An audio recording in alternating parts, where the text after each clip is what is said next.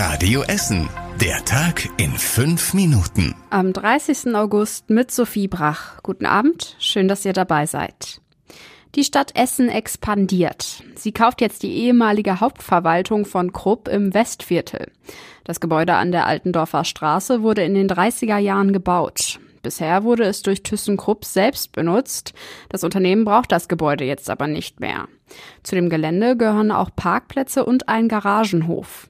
Die Stadt möchte dort Ämter unterbringen. Dafür will sie andere Standorte aufgeben, für die sie Miete zahlen muss.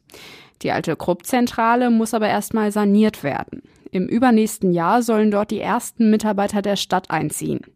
Welche Ämter dort genau hinkommen werden, steht noch nicht fest.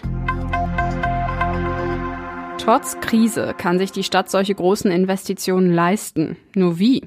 Man könnte fast meinen, da spielt das Bußgeld keine geringe Rolle.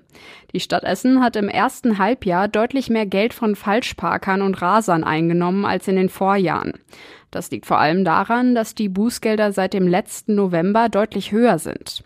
Das Bußgeld für Raser hat sich teilweise verdoppelt. Die Stadt hat im ersten Halbjahr mehr als sieben Millionen Euro eingenommen. 2019 vor der Pandemie waren es zwei Millionen Euro weniger. Dabei gab es aber noch nicht mal mehr Raser als 2019. Die Anzahl der Falschparker ist in etwa gleich geblieben. Ein Vergleich mit den Pandemiejahren ist schwierig, weil da weniger Menschen mit dem Auto unterwegs waren. Die Preise steigen. Gleichzeitig muss die Stadt aber auch dafür sorgen, dass sich beispielsweise bedürftige Menschen in Essen immer noch die wichtigsten Dinge im Leben leisten können. Deswegen dürfen Menschen, die Hartz IV oder Sozialhilfe bekommen, bald mehr Geld für die Miete ausgeben. Die Stadt Essen erhöht ab Donnerstag die sogenannten Mietobergrenzen. Darin ist festgelegt, bis zu welchem Höchstbetrag die Stadt die Miete von Bedürftigen übernimmt, inklusive der meisten Nebenkosten, aber ohne Heizung und Warmwasser. Ein Haushalt mit drei Personen darf dann zum Beispiel bis zu 680 Euro im Monat ausgeben. Bisher sind es knapp 30 Euro weniger. Die Stadt erhöht die Obergrenzen, weil die Mieten in Essen gestiegen sind. Wer eine höhere Miete zahlt, muss die Zusatzkosten selbst übernehmen. Nur noch einen Tag lang gilt das 9-Euro-Ticket. Und das macht sich auch bei uns in der Stadt deutlich bemerkbar. Zum Ende des günstigen Monatstickets bilden sich schon wieder lange Schlangen an den Kundencentern der Ruhrbahn.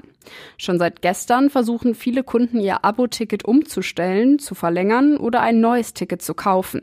Das sorgt für längere Wartezeiten an den Kundencentern im Hauptbahnhof und auf der Kettwiger Straße, bestätigt die Ruhrbahn.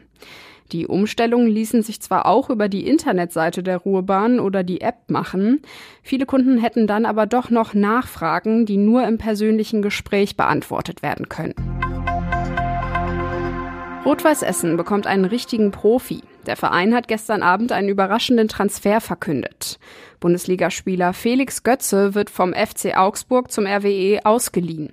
Wenn die Rot-Weißen den Klassenerhalt in der dritten Liga schaffen, wird Götze sogar fest verpflichtet. Felix Götze ist der jüngere Bruder von Weltmeister Mario Götze. Der 24-Jährige kommt ursprünglich aus Dortmund.